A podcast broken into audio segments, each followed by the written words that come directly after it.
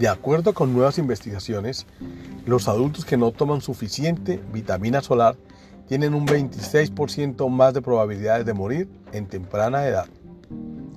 Suplementando la vitamina con unas pastillas no es la mejor manera de recibir las cantidades adecuadas de esta vitamina esencial, puesto que la vitamina D es liposoluble. Las cantidades excesivas se almacenan en el cuerpo para su uso posterior y puede conllevar a una condición conocida como hipercalcemia, que es el exceso de calcio en la sangre. Los síntomas de la hipercalcemia pueden incluir fatiga, depresión, confusión, náusea y estreñimiento. Para obtener con más seguridad las cantidades adecuadas de la vitamina D, la exposición a la luz solar es, hasta hoy, la mejor opción. A darnos un buen baño de sol hoy si es posible. La leche de vaca es en realidad una fuente muy pobre de vitamina D. Un litro de leche no tratada contiene aproximadamente alrededor de 50 a 80 UI, es decir, unidades internacionales de vitamina D. Este es el motivo por el cual la industria le ha añadido vitamina D a la leche para proporcionar alrededor de 400 UI por litro de leche a partir de los años 1930. Se hizo esa clase de introducción a la leche. Extrañamente, las investigaciones han demostrado que la vitamina D encontrada en la leche enriquecida no es fácilmente absorbida por el cuerpo. Estos son hechos asombrosos de salud.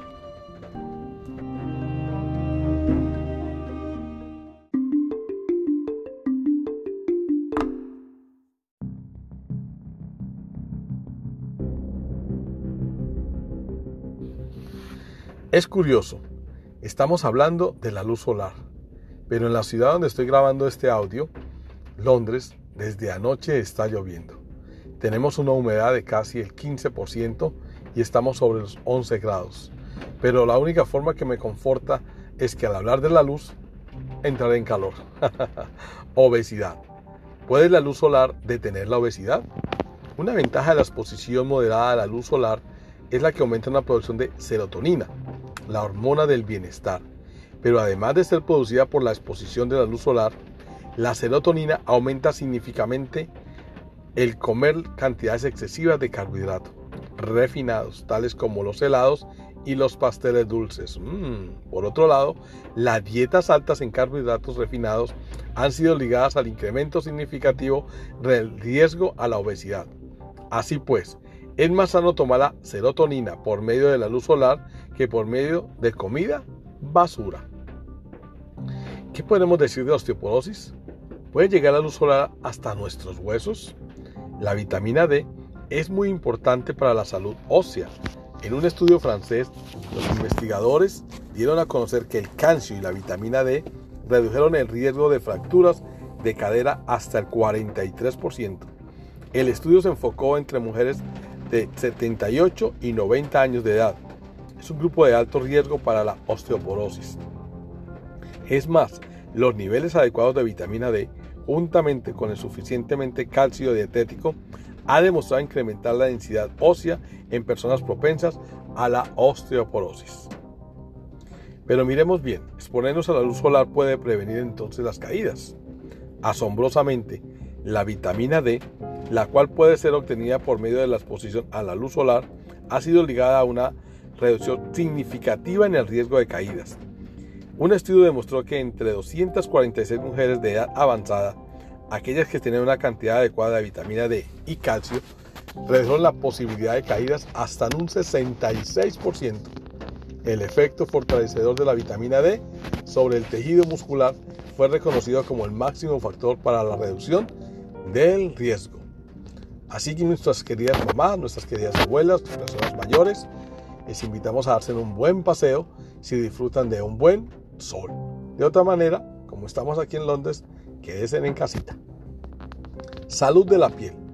¿Es la luz solar dañina para nuestra piel? La luz solar es antibacteriana, antiviral y antimicótica. Así resulta benéfica para ciertas condiciones de la piel, tales como el acné, el piel del atleta, infecciones virales de la piel y mucho más. Pero recuerda estas tres consideraciones importantes acerca de la luz solar y la salud de la piel. Moderación, moderación, moderación.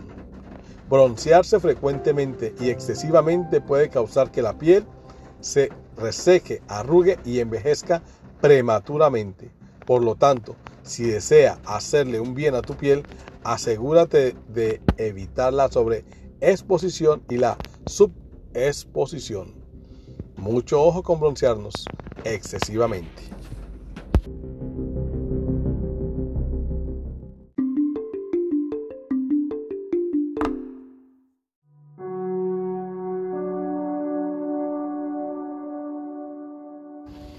Es curioso, pero en un día nublado como el que estoy viviendo yo hoy, donde está lloviendo, donde hay ráfagas de aire y donde la luz solar no es tan visible y tampoco el calor se pueda sentir, llegan a nosotros a veces sentimientos de eh, frustración, de soledad, al ver todo oscuro y como un poco lúgubre, lúgubre el día, ¿verdad? Pero qué diferente es cuando hay un día soleado, lleno de sol, que invita a caminar, a hacer ejercicio y en algunos casos a comer un poco más de lo que no debemos. Hablemos un poquito del trastorno del sueño. ¿Cómo ayuda la luz solar a dormir mejor? Aunque no lo creas, la luz solar puede ayudarte a dormir mejor durante la noche. Cuando la luz solar entra a la retina de los ojos, estimula la glándula pineal para convertir las hormonas que mejoran el sueño, que es la melatonina, en aquellas que incrementan el estado de alerta, que es la serotonina.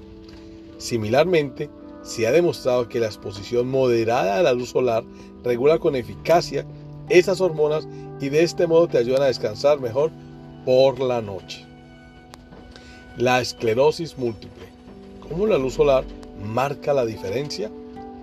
La esclerosis múltiple EM es una enfermedad extremadamente debilitante y hoy en día se cree que los bajos niveles de vitamina D pueden promover su aparición.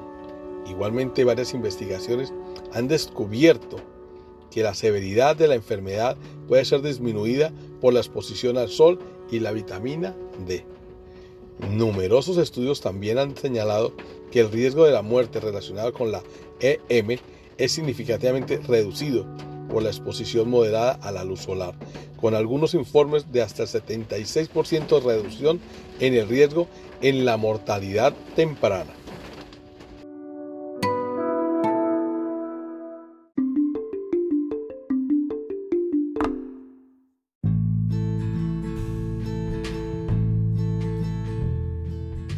Es curioso, a la hora de hablar del sol, tendremos que hablar de los famosos bloqueadores o protectores solares, los SPF.